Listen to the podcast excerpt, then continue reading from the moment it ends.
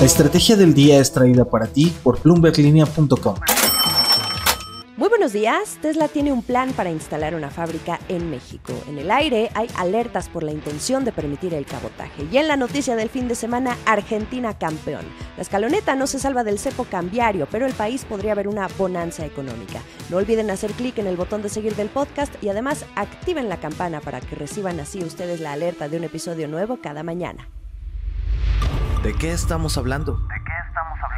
Exclusiva de Bloomberg News para ustedes. Tesla está definiendo los últimos detalles para construir una planta de ensamblaje de vehículos eléctricos en Monterrey, Nuevo León. Y esta fábrica podría anunciarse tan pronto como esta semana. Seguramente se acordarán de aquella visita que hizo Elon Musk en octubre a México. Se le vio paseando en unas fotos publicadas por el diario Reforma, donde se le veía con personal del equipo del gobernador Samuel García, quien lo invitó para convencerlo de invertir en el Estado, quien por ahí andaba también. No se han dado a conocer muchos detalles porque hay acuerdos de confidencialidad, así que hasta los millones de followers del gobernador y su esposa, la influencer Mariana Rodríguez, se quedaron con la curiosidad. Bloomberg News habló con personas familiarizadas con los planes de Tesla. La planta se va a ubicar en el municipio de Santa Catarina, en la ciudad de Monterrey. Además, la empresa ya se estaría uniendo a otras fabricantes que ya tienen presencia en un corredor muy importante para el país, como General Motors, Kia y Ford.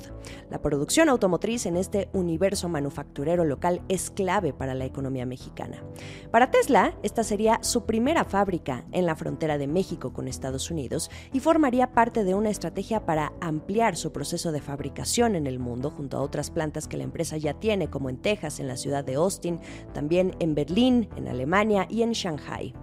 Pausa aquí porque el gobernador Samuel García también estaría logrando lo que otro gobernador en su momento intentó. En mayo de 2020, Diego Sinué, gobernador de Guanajuato, le hizo la misma propuesta de invertir, pero en ese estado. Musk en aquel momento andaba decidiendo retirar Tesla de California ante un pleito con las autoridades en torno a la producción. De hecho, sí mudó su base de operaciones a Austin, pero mantuvo la fábrica en California. En fin, la intención de Diego Sinué, el gobernador, hecha vía Twitter, no logró tanto eco. Rápidamente, este anuncio de Tesla, de ocurrir en estos días, sucedería en medio de dos contextos muy importantes. El primero, la resolución favorable para México y Canadá sobre las reglas de origen en el TEMEC. Recordemos que estos dos países acaban de ganar este litigio comercial contra Estados Unidos sobre el contenido regional de los autos que se exportan y que da más incentivos a los fabricantes de automóviles. Un auto fabricado en México podría acceder a incentivos por una legislación promulgada en agosto en Estados Unidos que impulsa la adopción de autos eléctricos siempre y cuando cumpla con los requisitos de contenido de baterías. Segundo contexto, el descontento entre los inversionistas de Tesla con Elon Musk, cuya preocupación se refleja en las acciones de la empresa. No les ha caído nada en gracia el papel que ha tomado Musk en Twitter, su juguete nuevo. La semana pasada, el precio de las acciones de Tesla se desplomó 16%. Esta ha sido su peor semana desde que llegó la pandemia en marzo de 2020. Y en lo que va del cuarto trimestre, es decir, de octubre a diciembre, las acciones se han hundido en 43%. También el valor de mercado de Tesla ha caído por debajo de los 500 mil millones de dólares por primera vez en más de dos años. Y para acabarla de amolar, también la semana pasada Musk dejó de ser el hombre más rico del mundo. A él se le mira despreocupado, peleándose últimamente en Twitter con el gremio periodístico internacional, mientras estuvo disfrutando este fin de semana de la final del Mundial de Qatar. En otras noticias. De los autos, vámonos a los aviones. Se empieza a cocinar un nuevo frente entre el gobierno mexicano y la industria aérea. Vayan apuntando esta palabra, cabotaje. En términos muy sencillos, implica que las aerolíneas extranjeras entren al negocio de las rutas nacionales, que hoy por hoy son atendidas por aerolíneas locales. Es decir, que vuelen entre dos destinos mexicanos y principalmente los más turísticos. Actualmente está prohibido, pero el viernes el presidente Andrés Manuel López Obrador, y antes de que terminara el periodo ordinario de sesiones en la Cámara de Diputados, envió una iniciativa de reforma para permitir el cabotaje y además permitirle a la Sedena operar la nueva aerolínea el gobierno está buscando crear. Esta propuesta de reforma prendió las alarmas ya desde hace unas semanas entre las aerolíneas locales y ya también de los organismos que las representan, por ejemplo, la Canaero, ASPA y el Frente por la Defensa de la Aviación Nacional. La preocupación es por el impacto que podría traer la competencia de las aerolíneas internacionales en las rutas locales. Pudiera generar además pérdidas de empleos e impactar el crecimiento económico. Les leo un fragmento del posicionamiento de ASPA. El gobierno mexicano busca autorizarla con la idea errónea de que las empresas extranjeras incentivarán la competencia. Por el contrario, el cabotaje abre la puerta para que esas aerolíneas extranjeras perjudiquen a la aviación mexicana. Así lo dijo ASPA.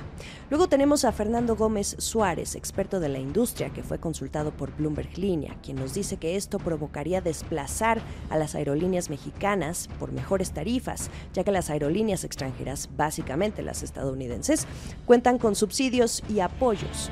No olvidemos que además esta propuesta de reforma representaría un golpe adicional para Volaris, Viva Aerobús y Aeroméxico, porque se busca impulsar en un momento en que México no ha recuperado la categoría 1 en materia de seguridad aérea y desde que se la quitó la Administración Federal de Aviación de Estados Unidos en mayo de 2021, las aerolíneas de por sí han tenido que limitar su crecimiento porque no pueden abrir nuevas rutas hacia Estados Unidos. Hace unos días, al presidente López Obrador se le había escuchado dispuesto a permitir el cabotaje, dijo, por las tarifas aéreas y los retrasos de algunos vuelos, con el objetivo de generar competencia, pero el efecto pudiera resultar en todo lo contrario. Qatar 2022. Argentina, campeón del mundo. Tras 20 años, la Copa vuelve a Sudamérica. Quienes lo vieron ayer fue un final cardíaco. El equipo albiceleste, teniendo a Messi como el héroe indiscutible del momento, se coronó campeón por tercera vez. La primera fue en 1978 y luego en México en 1986, cuando en ese entonces reinaba Diego Armando Maradona. Esta victoria a los argentinos les eleva el espíritu en medio de una coyuntura compleja a nivel político y económico.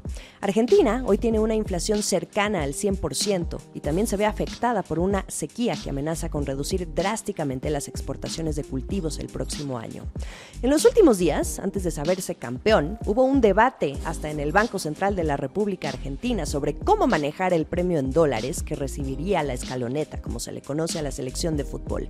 Son alrededor de 42 millones de dólares, con 10 milloncitos extra por parte de la Conmebol. Pero el tema está en la conversión. El Banco Central, a cargo de Miguel Pese, cree que no es momento de dar concesiones. La normativa indica que la selección deberá vender los dólares en el mercado oficial de cambios a una modesta tasa de 172.70 por dólar, la mitad del valor al que cotiza el peso argentino en el mercado de capitales, que es de 324 por dólar MEP o mercado electrónico de pagos. La operación, que deberá realizarse en un plazo no mayor a los cinco días desde el momento en que se haya recibido, significaría una pérdida de hasta 7.868 millones de pesos argentinos para la selección. Así que ni la escaloneta se salva del cepo cambiario en Argentina. El último sorbo.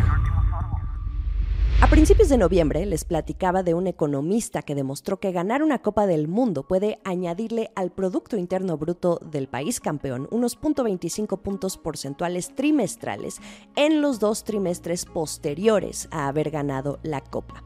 Bueno, seguiremos pendientes a ver si esto se cumple con Argentina. En el terreno económico, este país también luce mejor posicionado que Francia, su rival en este último partido que lo definió todo.